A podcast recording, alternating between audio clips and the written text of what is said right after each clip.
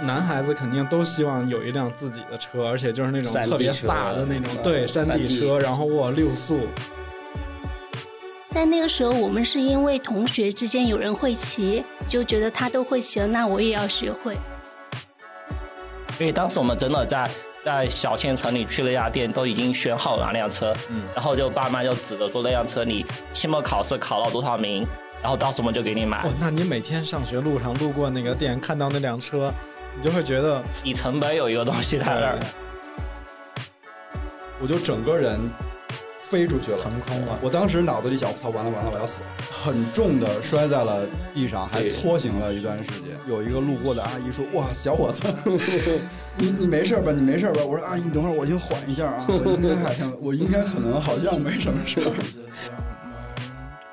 说我希望以后的自行车啊、能带进任何地方的，像我们现在好像我们商场有贴的什么 WiFi free，我希望以后可以发展成为，就每个商场或者是每个物业，他们门口都是 Welcome Bicycle。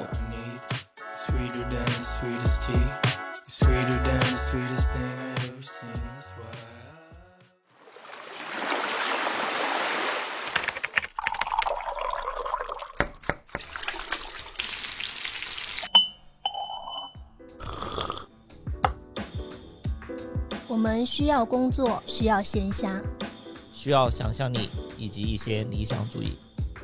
我们想要潜入生活，听见城市的风味。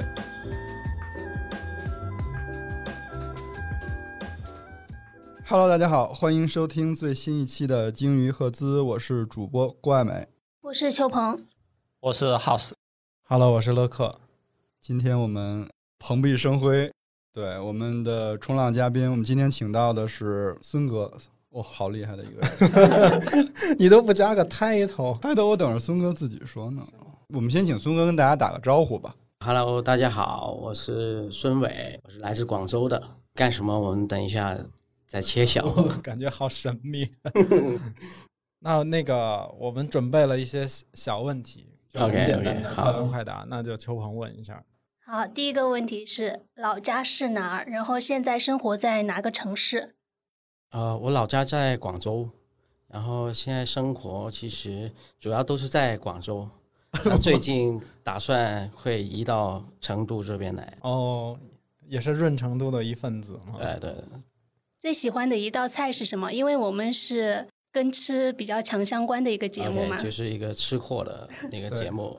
啊，那你有没有最喜欢的一道菜？呃，其实成都的口味我自己都很喜欢，因为我有很长一段时间都吃那个成都菜的。如果让我非选一道呢，就是辣子鸡。哦，结果选了一道重庆菜。对对对，昨天 有拉肚子吗？我跟你说，斗起来加如斯台北，我这就是对我每次吃完这两个配合，冰雪两重天，我都还没到家呢。昨天不骑车回去的吗？还有大概有个十分钟的样子，就有反应核心已经用不上劲儿了，是不？是狂蹬嘛。我我还好，我回去洗完澡才有 一点点反应。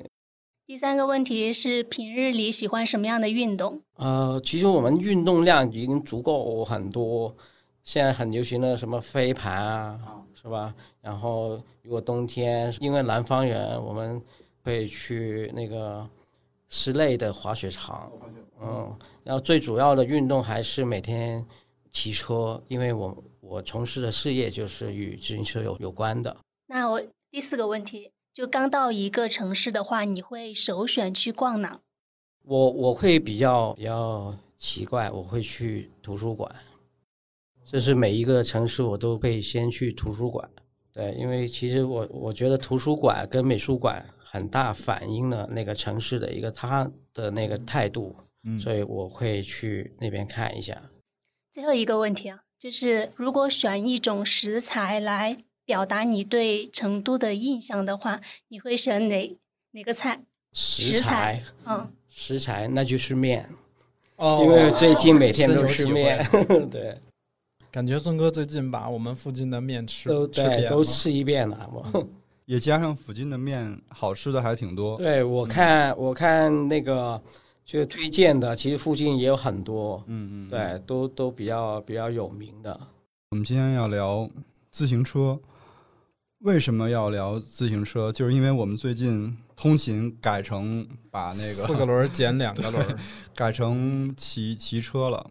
哎，那我想问一下，孙哥，你还记得你你是怎么学会骑自行车的吗？或者你多大的时候就开始骑自行车？其实自行车我学会还是挺深刻的，我不知道是三年级还是四年级吧，然后就放暑假，嗯，放暑假也没事干，以前小时候就是玩，然后有一天就我那个表姐就带来一个自行车，那我就很想去学，因为刚好我楼下就是一个学校，然后我们就到那个学校的操场，本来是想让他教我。呃没想到骑上去我已经会了，真的没学过，结果是对埋在你基因里的。对对，在基因里面就一骑上去就就学会了。以前还是那种很大的那种老凤凰的那种，哦永久凤凰对那个对对，那对还还要把那个脚穿到中间去踩啊，，对我们北京话管那个叫掏大梁，啊就是要脚要别到大梁对里头，因为小孩够不到那个。是的，哦，是是那个二八大杠的那个。对，没错，就横的哦，那个，你你刚开始学就学那个车呀？因为可能就是这样好玩，所以一骑上去就会。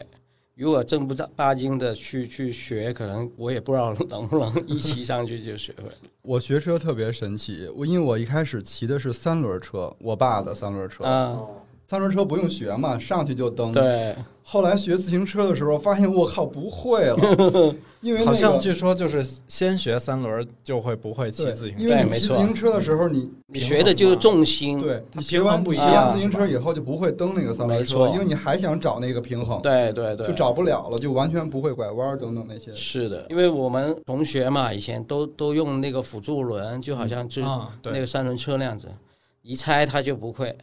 所以的话，有兴趣学自行车，还得要必须要两个人开始。小的时候骑那种很小的童车嘛，嗯。它都会有两个支出来的都要把它拆走。平衡的。嗯。然后那个其实我已经骑过挺长一段时间的，嗯，结果后来真正学自行车也是大概上小学的时候，就还是不会，还是那个我爸妈他会先先扶着车的后架，他就是扶着让我起步走，然后偷偷放手，对，就我骑着骑着他就偷偷 放手，都都这样子啊。就别放手啊，别放手啊！一回头人已经不在了。对对对，我没走，我没走。啊。你们俩会骑自行车吗？觉得我好像也小学大概二三年级的时候学会骑自行车，然后当时就感觉学会骑自行车跟学会打麻将是差不多的一个年纪。这事儿在你们这儿算技能吗？打麻将？打麻将，比如说，因为成都这边、四川这边打麻将特别多，就看着家长打麻将，然后就看过几次，然后就差不多，他们再教一下也会。骑自行车也差不多。我记得我最早骑自行车是我姑妈的一个一个女士自行车，就不像你们刚刚说二八大杠脚要插过去的那种，就差不多可以站在中间，可以直接骑。我也是，我我原来小时候上学，一开始都是骑那个我妈或者家里我姐他们淘汰下来的车，嗯因为那阵儿个子小，也骑不了大二八，就是二四二六这种嗯女车，因为女车比较好操控对嘛，它骑起来。你然后车就是二六的是吧？有二十四，有二四、二四、二六、二八，原来就比较多的是这三种。主，其实主要城市里面应该是二十四主流一点。对哎但但以前的自行车好像它座位都不能调高调低，对，对就比如说我们小时候都没法坐上去。都对。固定好了。对，而且你就算坐上去，那个脚也顾不到那个脚踏板。他那个二六、二八、二四说的是那个它那个轮轮径，啊对我们说那个是一个轮径。像我们其实我们现在共享单车就是二十四的，哦，嗯。我其实也是学二八大杠，因为那个时候我们家连童车也没有，然后就只是父母他们要骑着去上街，或者是去外婆家，家里只有一辆自行车。我学自行车的时间 跟孙哥的那个时间也差不多，也是小学三四年级。但那个时候我们是因为同学之间有人会骑，就觉得他都会骑了，那我也要学会。正好我奶奶她屋子前面有一片空地，就还挺平整的。我就记得我是在那里，然后骑着二八大杠，也是把脚别到嗯那里去，然后那个因为个子太小了嘛，抓那个把手，然后身子就是那样斜着。你别说你小时候骑骑二八，就是你现在你骑二八，我都会觉得很不合理。其实我们都在暴露年龄了啊。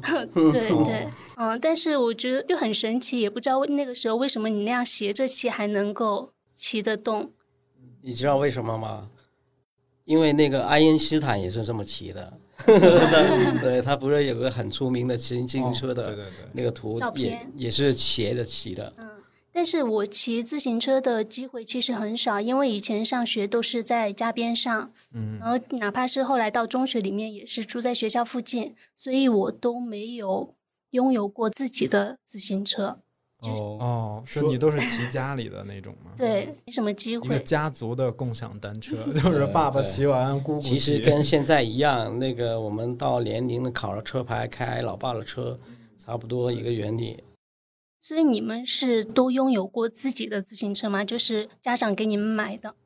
嗯，我觉得是这样。你看，原来其实曾经有一段时间，我们也是被称为自行车王国嘛。嗯，所以我觉得在中国，好像到了这个年纪，你看我们大概都是小学的时候，好像要学骑车是一个必须的生活技能。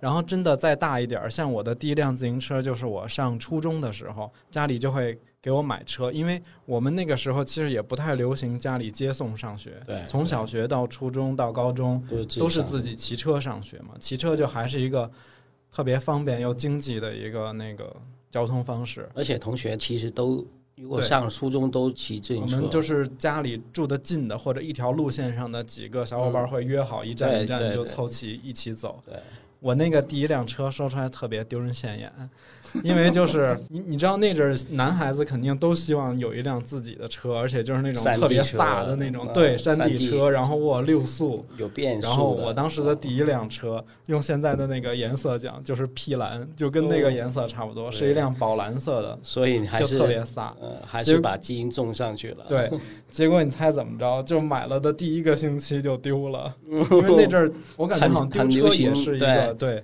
挺普遍的现象。没丢过车就没有没有经历过自行车年代的。对，然后那个，但这事儿也不赖别人，赖我自己，可能太兴奋了，就是骑到学校停到停车棚里，结果忘了锁，可能着急去上课，就光为了显摆了是吧？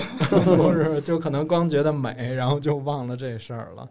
丢完也不太敢跟家里说嘛，也是，嗯，我放学回家先到家，然后等我妈他们回来，就已经憋了好久，心里演过无数次那个剧本，就是要怎么讲 怎么讲对对，会尽量降低伤害。结 果一进门就问你为什么是没车了。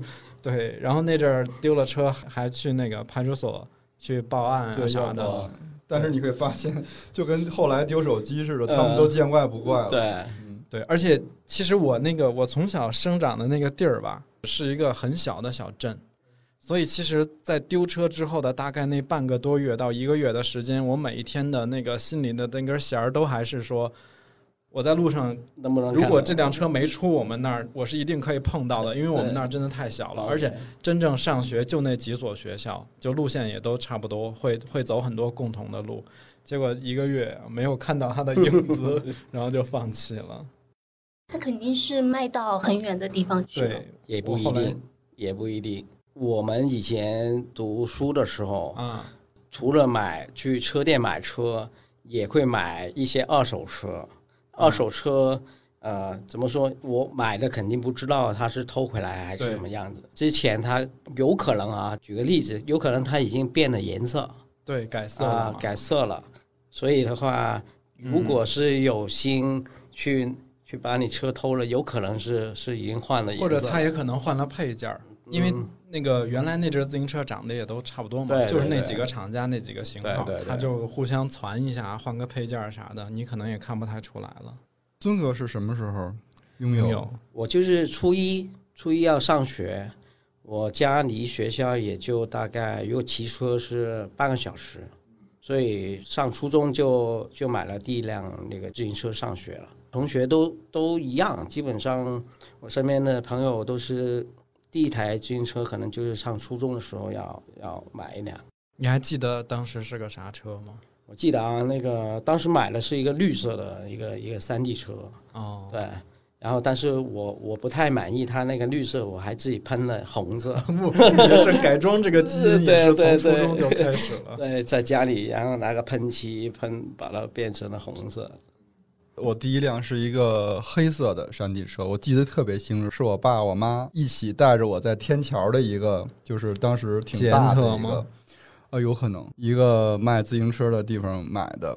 然后买回来，我第二天就私自的拿我的零花钱去把它装上了那个彩珠，啊，哦是就在那个就是转起来踏踏响的对，对，原来都要装那个，就防止那个生锈嘛，也是为了好看。也是只是好看而已。这个我有个经历，要不要分享一下？可以啊，就是这个猪我也穿了，然后以前我们读初中的时候，上学的路上就有些就坏学生什么的，他就拦住你啊，啊，拦着你，然后要把那个猪拆走，拆到他车上。这也太没出息了！劫对一道就为了劫那个猪啊！对他可能就不敢抢车，但是他就想要那个猪。因为那个原来那那一套猪不便宜，我记得也没有多贵，它是不是塑料的嘛？彩色就塑料扣上去那个我们叫辐条的那个。但是你看我们小时候上中学的时候，是那阵零花钱也不多嘛没有多少，嗯嗯。因为你又不好意思，就是家长刚给你买了自行车，你又说我要这个要那的，也不好意思，就只能从自己的那个零花钱里抠这个。我还有一个印象是，我们那会儿就是家长的自行车后面那个凤凰牌，它不是有一个那种牌子，也有人会去偷那个卖，我不知道他卖了有 那个又不是劳斯莱斯 那个小人儿偷他的这跟可能跟情怀有关系。你不会发发现有很多二手的卖什么美国的路公路牌啊，那 有可能是那种它当成一个收藏品，有可能。对对，就复古，换在现在年代可能很值钱。这倒是，我第一辆车好像也是小学六年级的时候，我记得是捷安特，然后是红色杠的。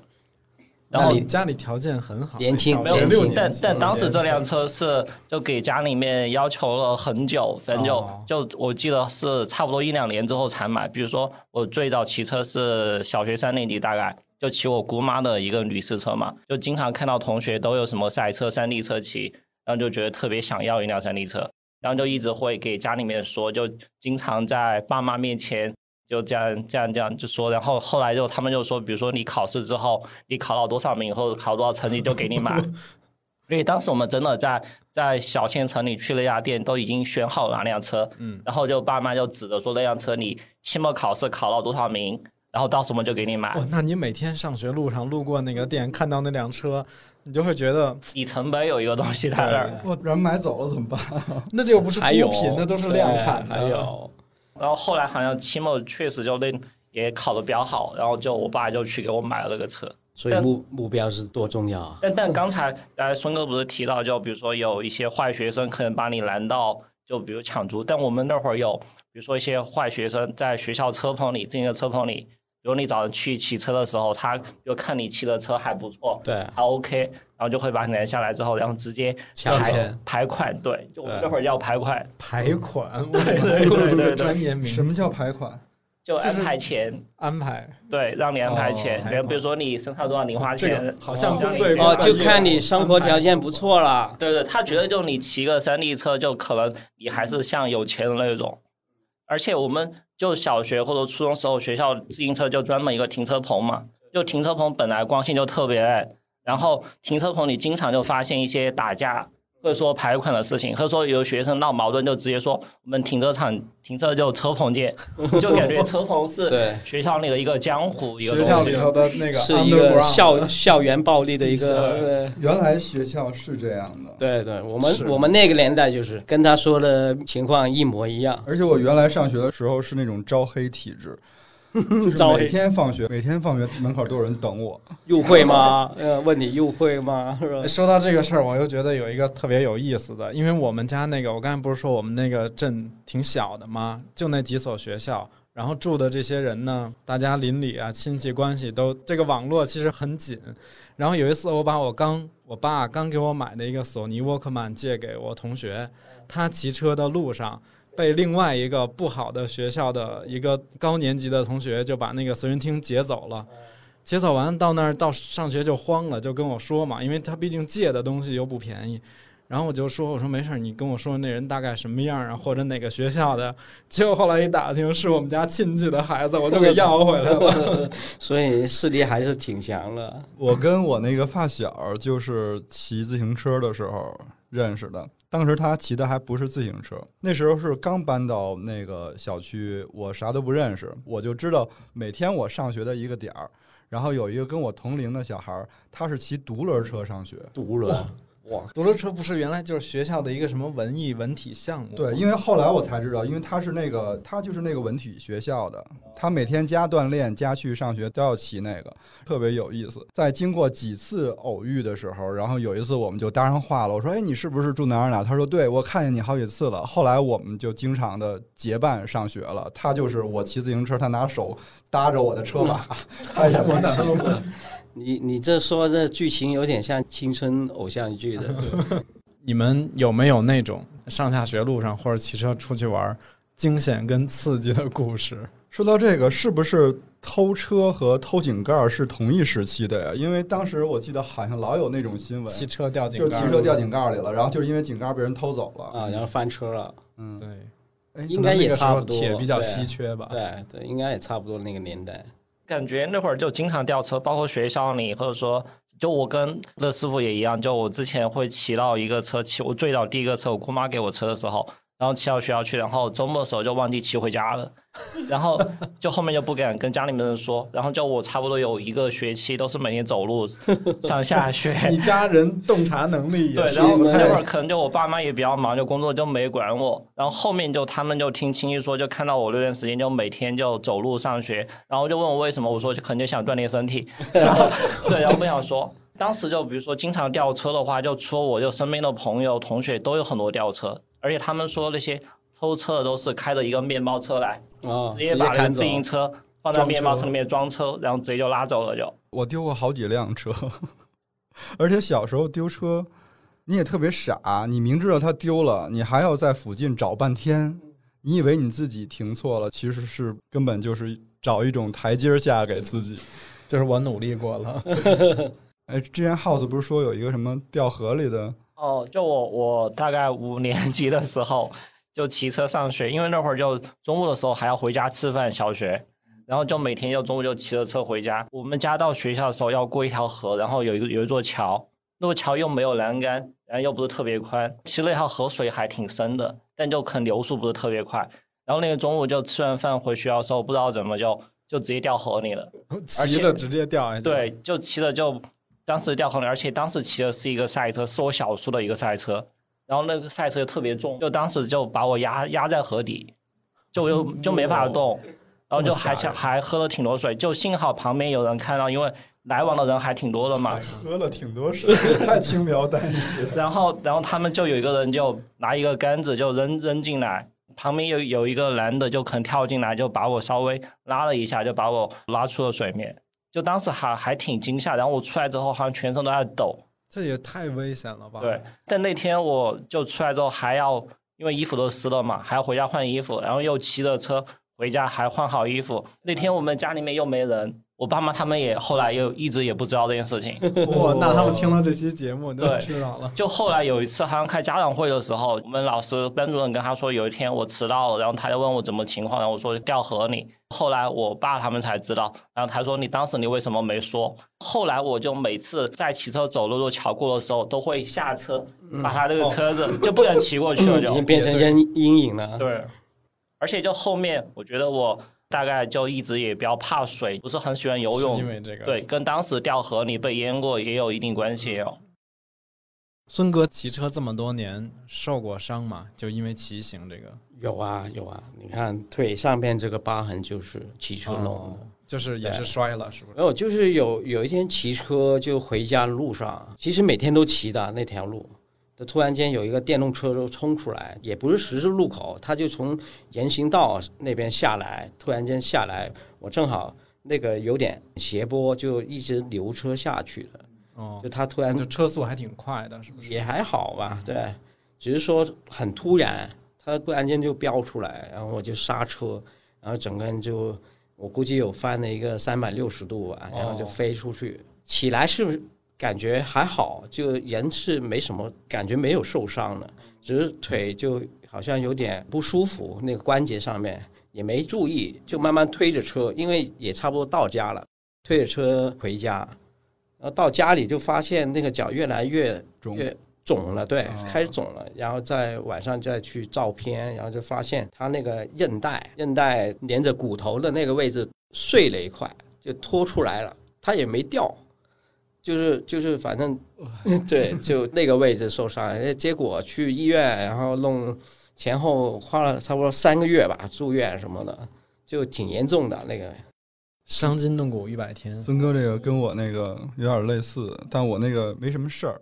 就是有一天放学回去，也是一个下坡的时候，然后我发现我的前挡泥板啊有点儿有点歪儿垮，就用脚，然后我就，然后我其实还不是用脚，我去用手，啊我说稍微更，危险。我说稍微扒一扒结果这一扒扒过了，它就嗯卡死了，对，我就整个人飞出去了。腾空了，我当时脑子里想，我操，完了完了，我要死了，就因为因为我已经感受到了我滞空了，你知道，我嗯我这滞空有一段时间，那段时间里我我想了很多事情，然后就很重的摔在了地上，还搓行了一段时间。有一个路过的阿姨说：“哇，小伙子，你你没事吧？你没事吧？”我说：“阿姨，你等会儿，我先缓一下啊，我应该还剩，我应该可能好像没什么事儿。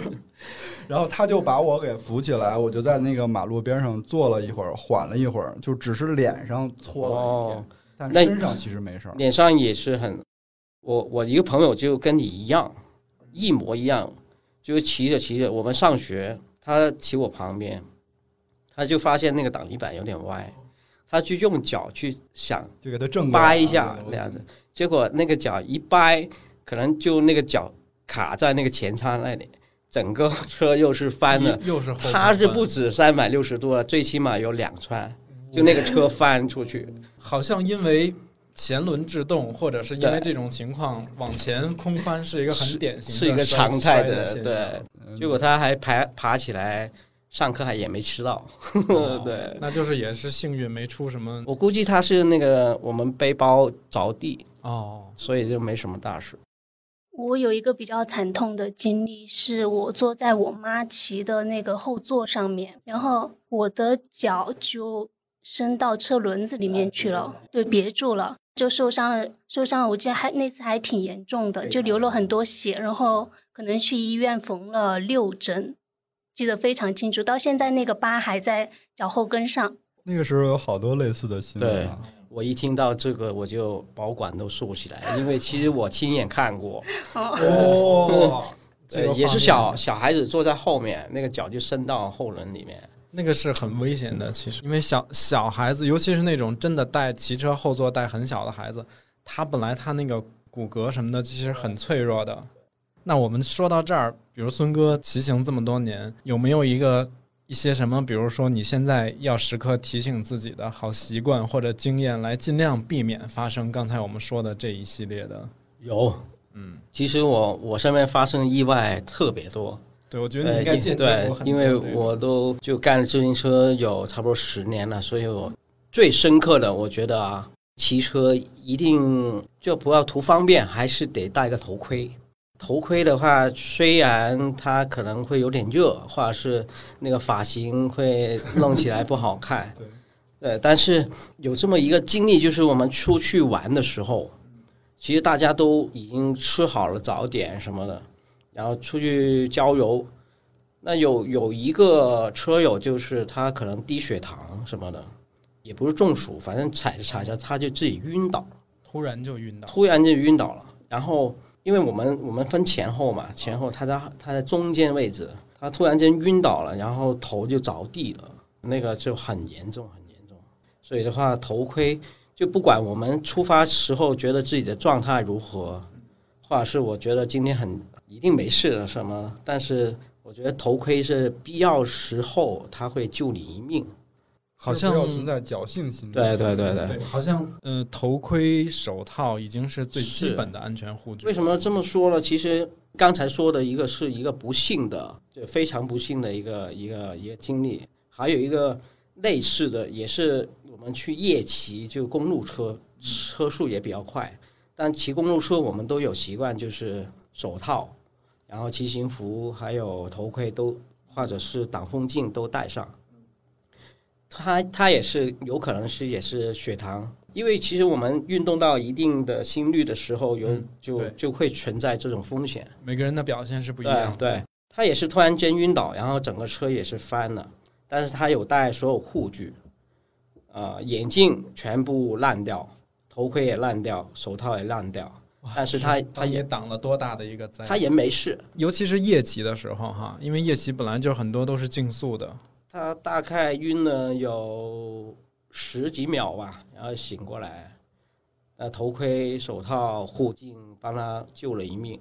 但是护镜以下的，就是你刚才说的，我们的脸跟下巴，它全就模糊了。哇，这个形容所以，如果做我们做运动，看吧，我们如果把真车当为日常生活工具也好，或者是当成运动运动的一个一个装备也好，我们的人身装备一定要配好，因为有时候我们不知道意外什么时候到。其实说这个，就是因为在孙哥来之前，嗯、我们其实呃是聊了一期关于成都绿道，因为成都最近前一阵通了那个绿道嘛，包括这一期跟孙哥一起聊自行车这个事儿。首先，我们都觉得骑行是一个特别好的出行方式，或者是一个运动方式。绝对是。但是也真的觉得，如果大家愿意参与这件事儿的话，要要保护好自己，起码要学会保护自己的一些措施。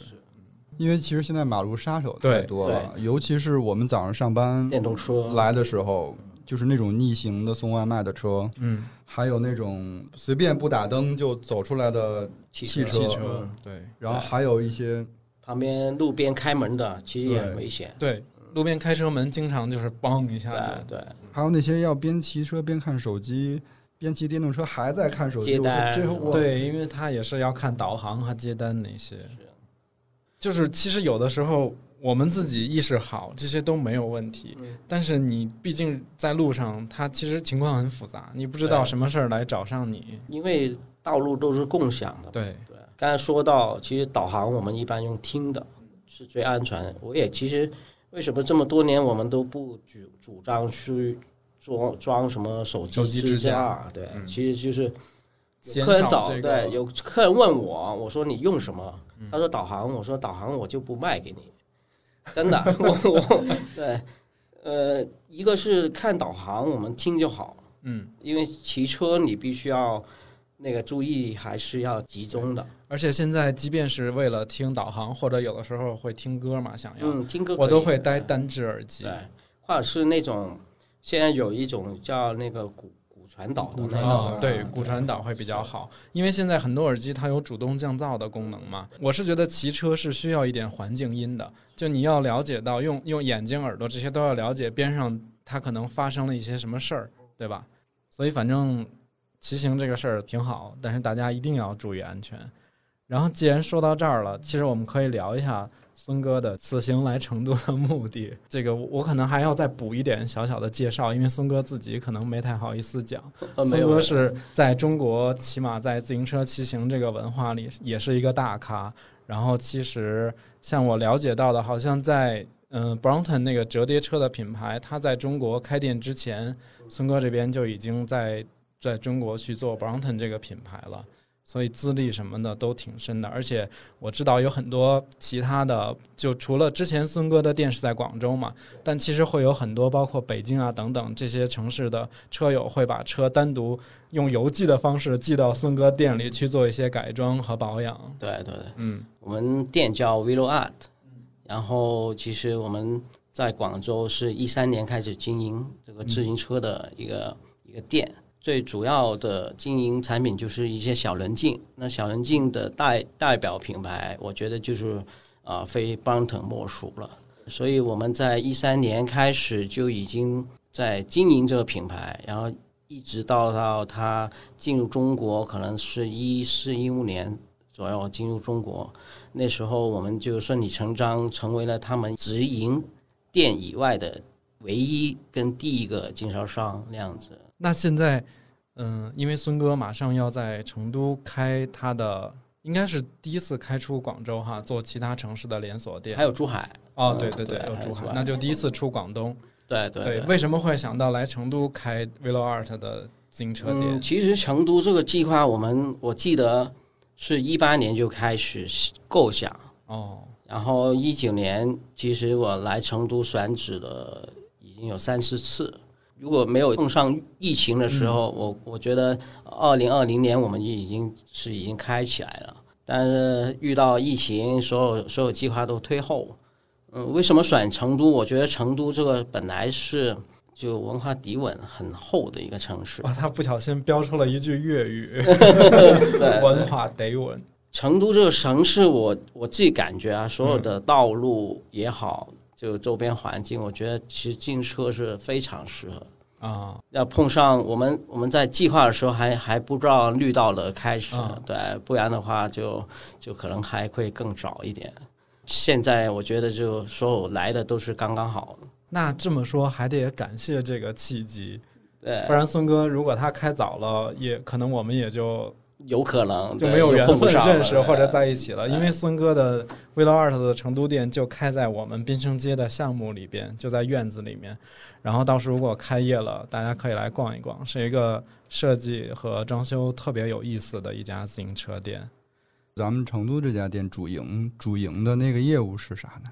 呃，它主我们主营的都是 Brompton，、嗯就是小布嗯为主的。呃，成都店其实我的构想是跟其他店非常不一样的一个构想。第一，其实我觉得我是因为呃设计家具认识成都一些朋友的，所以就我自己个人喜爱什么的，然后我就想着，我我一直想做一个每一个店都有自己特性，就每个城市都有它自己的性格的一个店，所以我把成都这个店，无论设计风格也好，然后它那个服务属性也好，我想把它做的比较家居一点。所以你看到我们装修有可能会用上很多家具的品牌啊，或者是一些家具可以跟自行车结合的一些有趣的设计，我都会放在里面。所以就是从自行车又往生活方式这个大范畴里面又迈了一步。其实是很刻意的把生活融入到自行车文化里面，因为我们其实我们 vivo r 的呃 slogan 就是我们的标语就是 vivo r is a lifestyle。我们本来就是想把自行车文化融进生活里面。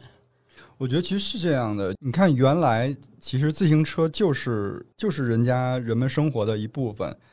你会看到原来那个好多老照片，自行车是一个家里很重要的物件，它要哎合影的。很多那种老照片都是跟自行车合。它一开始是家里的一个大件的嘛，对就是跟冰箱、彩电这些，它基本 level 是一样的。所以它其实一直是生活方式的一部分。我觉得可能在我们过去爸妈他们那个年代，嗯、其实它就是生活方式，只是说那个年代我们可能没有没有忙于工作和奔生活，大家没有这个意识，或者说没有刻意的去提这种概念。其实也是没有 lifestyle 这个词嘛。对对，嗯，其实我我我自己觉得啊，我们我们经常说骑行文化，骑行文化到底什么是叫骑行文化？其实有些理解是我很刻意的去用自行车作为生活的一部分，但是我觉得它只要是能融入你生活就可以了。我不需要每天都骑自行车，但是我可以选择它。就比如我从 A 点到 B 点，我我可以想我开车要多久，但我骑车要多久，或者我走路多久？如果一旦那个是可以自行车代步的，我觉得它就是首选。对啊，开车就是噔噔噔噔，骑自行车就是一。每次上班，因为我我们上班要走成成都的主干道人民南路，每次骑车嗖一下过去的时候，就想到好爽，因为自己 原来开车的时候就会堵在那儿。而且我看成都有很多特别宽的自行车道，对啊，其实人民南路，我觉得在城市主干道这种定位上，它的骑行已经非常友好了，因为它的那个自行车道是很独立的，它旁边的隔离带什么的，基本上还算是比较宽的。它对它的那个机动车跟非机动车分流做的也还是比较，好。反正我我很羡慕，就是成都它的它有很宽的自行车道，这是其他城市没有的。Brompton 是不是就是这两年它才开始有增量的？原来好像它其实算是比较小众因为是这样，这里边我想先跟我们就是可能外地的其他朋友说一个故事，因为小布 Brownton 他前几年的时候是曾经在成都太古里开过一家直营店的，对，但是很不幸他开垮了，就是那个时候。其实当时我我自己是觉得他来早了，这是是我个人的判断。对，我也想问问孙哥，因为好像感觉这两年，我不知道是因为有了小红书这种媒体，还是说我刻意的关注比较多。我突然觉得这两年小布的声量和他的曝光会特别的频繁。呃，那么从我们为什么选这个品牌开始？说一下，因为其实它有一个很特别的属性，在英国它他们自己是一个很自豪的一个品牌，它甚至是一个工业的代表作，是一个英国的工业代表作，也带有一点文艺范的属性在里面，所以。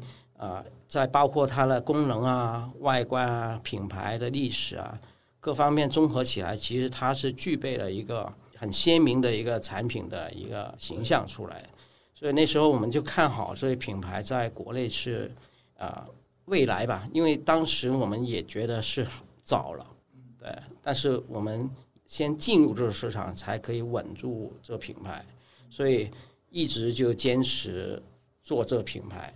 当时其实呃，最早是一三年嘛，对一三一四年那个时候其实真的是挺早，应该还是比较困难的。那个时候我说一下销销量，就我们店的销量，可能一个月也就一两台车，哇，这么然后一直到一六年，一六年我们做了一一次店的升级，然后也把这个品牌也做了一个升级，作为真的是主推的一个品牌。一六年开始的，那个时候一个月在广州也就是六台到十台之间，在上海其实他们直营店也差不多这个数量。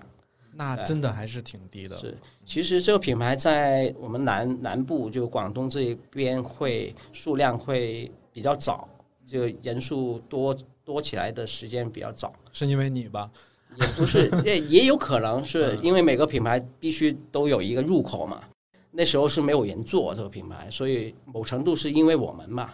然后上海，上海其实它起步也是一六年开始进入 K 十一做这个品牌，所以那时候我们的销量都不大，就大家都是刚起步的一个一个状态，一直到一八年也保持这种状状态，但是一九年就开始有一点不一样。一九年开始，其实也不是我们国内，是因为那个东南亚市场，呃，特别是印尼跟马来西亚还有新加坡他们那边，他们那边突然间就流行起来，他们这么热，他们还要骑车。然后他们因为他们的关税很重哦，啊，所以他们能拿到车的数量也不多。那时候他们就就让很多代购啊，或者亲戚或者是朋友在国内去采购这个车。哦哦，就是传说中曾经有一段时间，印尼富豪把中国的市场上的车就买买光了，是吧？他们是一个货柜一个货柜那样运走，哇哟，对，所以那时候就开始我们脱销了，刚好碰上疫情，然后英国减产什么的，所以那时候的二手价啊非常可观，溢价一一百分之五十也有。然后反正他能买到一个车就赚了，那时候排队买啊，各种各种渠道拿货什么，反正那个时候就开始，国内呃火起来是我觉得是上一年年底到现在这段时间是高峰期吧。嗯、媒体也有帮助，因为其实这个生活方式的自行车，就对标它的品呃，你刚才说的小红书这种平台，其实它是蛮蛮对口的。很适合这个产品的传播。对对，所以它传播起来还有一趣的就是，其实以前我们基本上百分之八九十都是男性用户，哦，因为骑行嘛，对，骑行或者是他喜他喜欢运动的男孩子啊，什么或者是喜欢啊、摄影啊、咖啡啊、什么广告啊之类的一些人去买这个车，然后到后期小红书出现，就把女性用户给带起来了。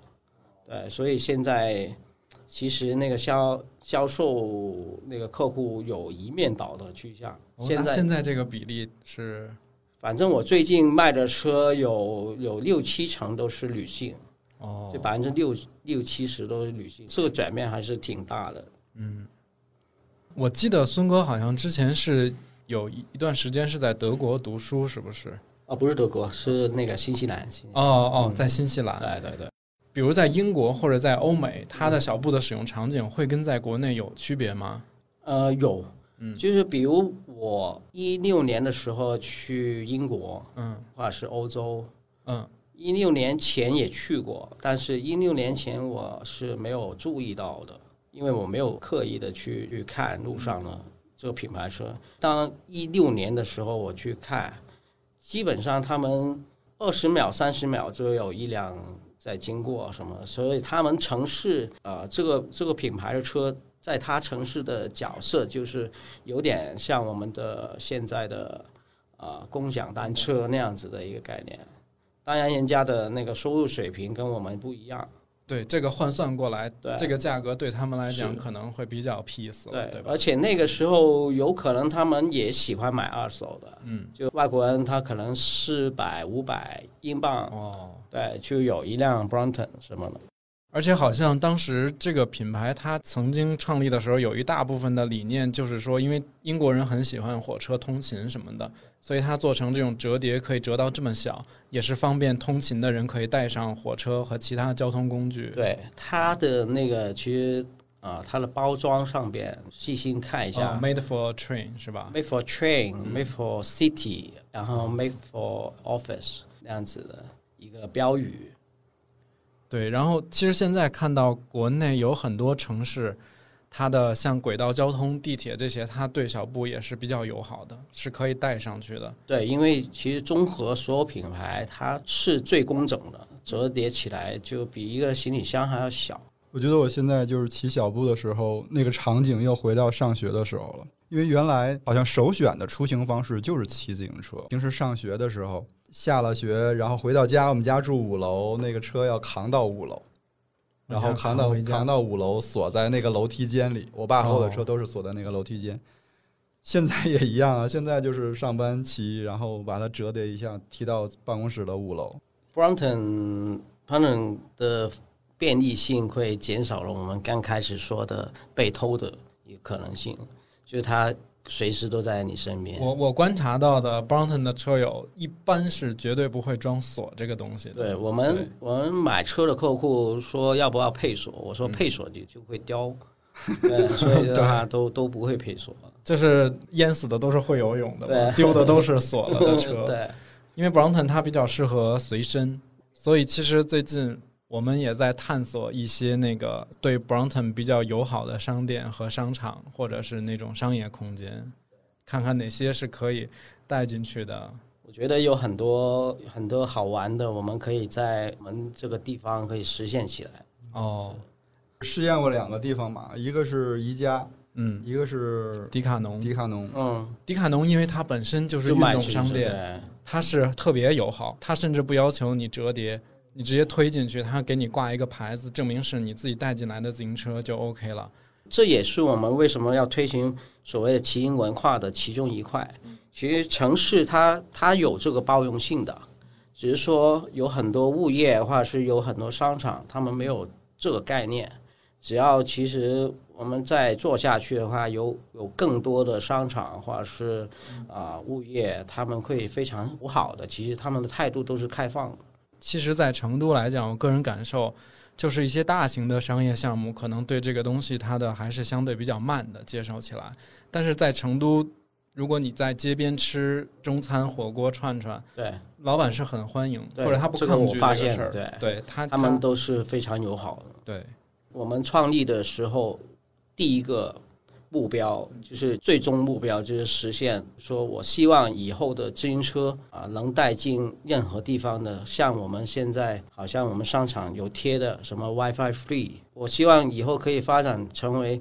就每个商场或者是每个物业，他们门口都是 Welcome Bicycle，就是自行车欢迎的。这个这个，我们就自己先以身作则了，对吧？我们可以先做一个对，这样子，就某程度这里这里可以实现我最初的一个小梦想。对，也是因为有了孙哥的这个店开在我们零二八 C 这个项目里，所以其实本身我们自己也是喜欢自行车的人，我们自己也会骑，对，所以我们整个这个项目一楼的动线设计是对自行车比较友好的，或者说我们很欢迎骑车的人来到这儿停留。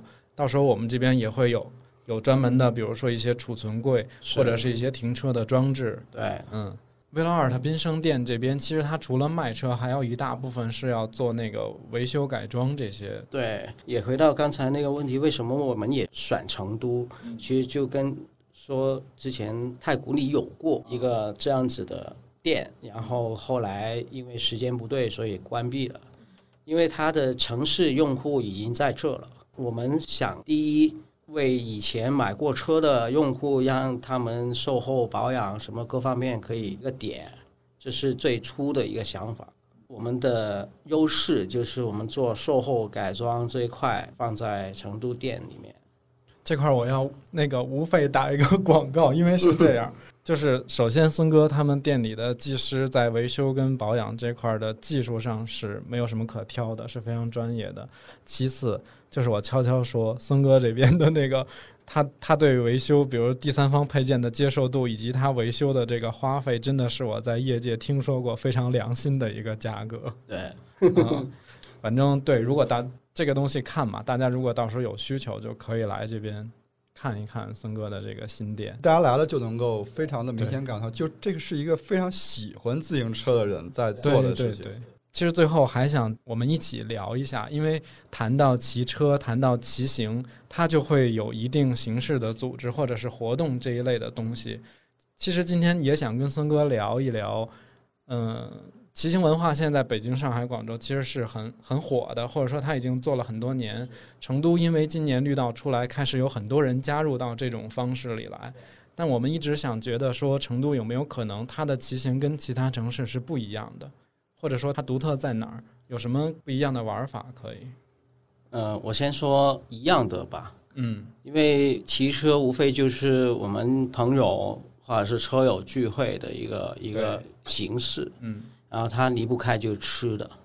啊啊，这放在哪个城市都一样。就是社交属性的东西。对，所以我觉得吃的肯定成都是非常有优势。它那个小吃啊，成都感觉你要为了吃你骑不起来，蹬两步就可以停了啊。另外一个就是刚才说的那个城市绿道的这个环境，我觉得这是非常意外的一个礼物。如果说成都要做骑行活动，肯定首选我们要去那个绿道去走一走。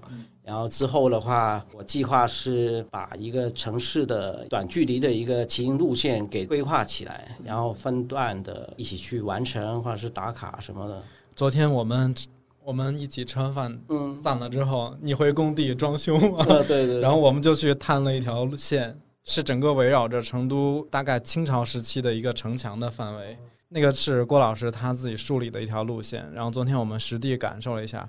虽然很多原来的城墙、城门已经被拆除了，但是有有一小部分残存的，你是可以看到的历史的痕迹。然后或者你也是可以看到，说这个地方它现在变成了一个什么样的，跟当下这个生活的一个状态。骑车其实最有意思的就是这样子。平时开车或者是坐公交车或者是公共交通工具的话，看不到的。然后骑车是你可以有时候无意中发现有一些很有意思的地方。是你可能生活在那个城市几十年，你都没有发现过了。对，在广州也有有时间。其实我骑车最大的乐趣就是专门去挑一些我没有去过的地方，用自行车去看一下。郭老师这两天特别热衷于梳理骑行路线，有什么心得想跟我们分享吗？就是太好了，这两天梳理了 A、B、C、D 四条四条线路，都是以。老成都和新成都交替的这样的进行的，昨天骑的那条呢，是因为什么呢？因为咱们就在少城嘛，然后少城、皇城、大城，它是原来从秦朝的时候就有的，它是一点一点扩大的，形成清朝的时候那样一个大城。它原来有四个门，然后那个四个门呢，因为它的历史原因，比如说西门就是少城这个门，它原来只有满人才能走。然后汉人人能走，不能走，所以它导致西边这个门外边没有其他门那么繁华。这次骑呢，你骑过去，你发现西门这边还是那样的，它还是没有东门、南门那么繁华。就是这个城市虽然在变，它突的然间好像它的时间在变，但是它的城市机理并没有彻底的变。它那个所有在那个门原来生活的人，他那个状态还是那个样子的。就是你看完地图，你在骑的时候，那个感受就特别特别的奇妙。就是有一种时空穿越的感觉。就前两年最早知道 Brompton 的时候是在 Instagram 上看到嘛，就当时特别种草的是，就他们有一张图片是就一个汽车的停车位，哦，他把那个 Brompton 就折叠之后，比如平放可能就好像停了会，哎五十多辆还是对对六，十？它如果平放的话，比如说倒着放的话，可能就二三十辆嘛，但如果他立着放，一个一个放的话，就差不多是四十多辆、五十多辆，就觉得就特别酷就，而且刚好就前段时间看到那个摩洛克那个杂志，然后他们不是会隔几年会评选一个就全球最宜居的多少个城市嘛？但它其中有一个评选标准，就是它平均里就选城市之后就会有一个是这个城市对骑行客坐自行车的友好程度。就哥本哈根之前是排过很多次第一，今年又是第一。但哥本哈根有一个就骑车的自行车通勤的可能是百分之六十以上，就感觉骑行会在越来越越来越多的城市会变得更加的流行。所以他是把骑行这个事儿是不是友好放在了一个生活幸福指数的一个考量上。对对对，就比如说他们之前可能就评选城市的时候会评选这个城市的咖啡店，哦还有独立书店的数量，就感觉这两年会越来越往骑行这个维度去考虑这个城市。那这两年是不是成都排名又要升了？成都市排名升了，我前段时间查了很多那个成都的数据，其实哦它无论是消费指数，嗯然后幸福指数，还有无论是 GDP 什么的，其实它都一直在上升。迅哥如果在成都待时间长了，你会非常感受这个城市也太好耍了。我 我也感受了，已经。对那要不然这期就差不多，因为我们夏天我们这个录音室实在太热了，现在塞了五个人进来，感觉五个人在蒸桑拿一样。我们可以后面期待一下孙哥 Velo Art 成都店开业之后，然后如果是对自行车、对骑行感兴趣的朋友，就欢迎大家来玩儿。参加我们的活动或者不参加，我们都很欢迎。我们有一个具体的开业时间吗？呃，开业时间大概是这个月月中吧，因为其实为什么一直不想太刻意的去赶嗯赶一个交期什么的？不想定一个那种啊，其实我想，也不是说要把最好的一面给大家看，最起码有很多事情要我过了关。从咱们播客出发，可以讲一下，如果是在我们听友群里或者听节目的朋友是想要参加，或者说喜欢自行车的这些朋友，就欢迎大家可以通过那个微信或者在群里边联系到我们。后续我们如果举办活动呢，也欢迎大家来玩儿。然后活动是这样，虽然说孙哥这边主营的品牌是 Brompton，嗯，但是我们想要一个更多元的，对都一个欢迎，对，我们都欢迎，哪怕是你骑共享单车，我们都很欢迎。非常欢迎。然后大家也不用担心我们是光骑啊，我们肯定是吃饭第一，对，骑行。节目办活动肯定还是以吃第一嘛。嗯，哎，那这里我就再补充一下那个 关于听友群，然后如果感兴趣的话，就可以先加微信是金鱼赫兹 FM，金鱼赫兹是小写全拼，然后 FM 是两个大写字母。也欢迎大家可以留言里面也继续聊一聊，就是前面我们聊到的一些话题，包括。自行车往事，自行车在你生活就现在生活当中是一个什么样的存在？嗯，或者是那个对于自行车现在的文艺复兴的一些观察跟思考。嗯，那如果喜欢本期节目，就欢迎分享转发给身边的朋友，也可以在苹果播客给我们五星好评，让更多的人可以找到我们。感谢大家的收听，我们下期见，拜拜。好，拜拜感谢孙哥感谢哎不客气，不客气。Run, boy, run. This world is not meant for you. Run, boy, run. They're trying to catch you. Run, boy, run. Running is a victory. Run, boy, run. Beauty lies behind the hills.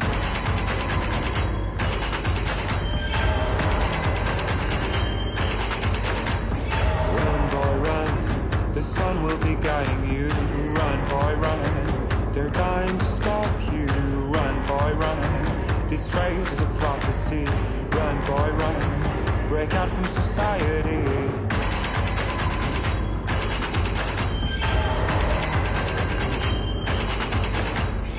Always another day, and you won't have to hide away.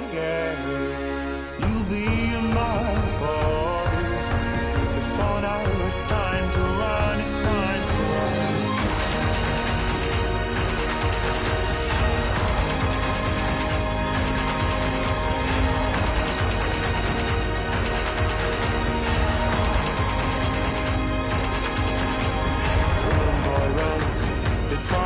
journey to run, boy, run.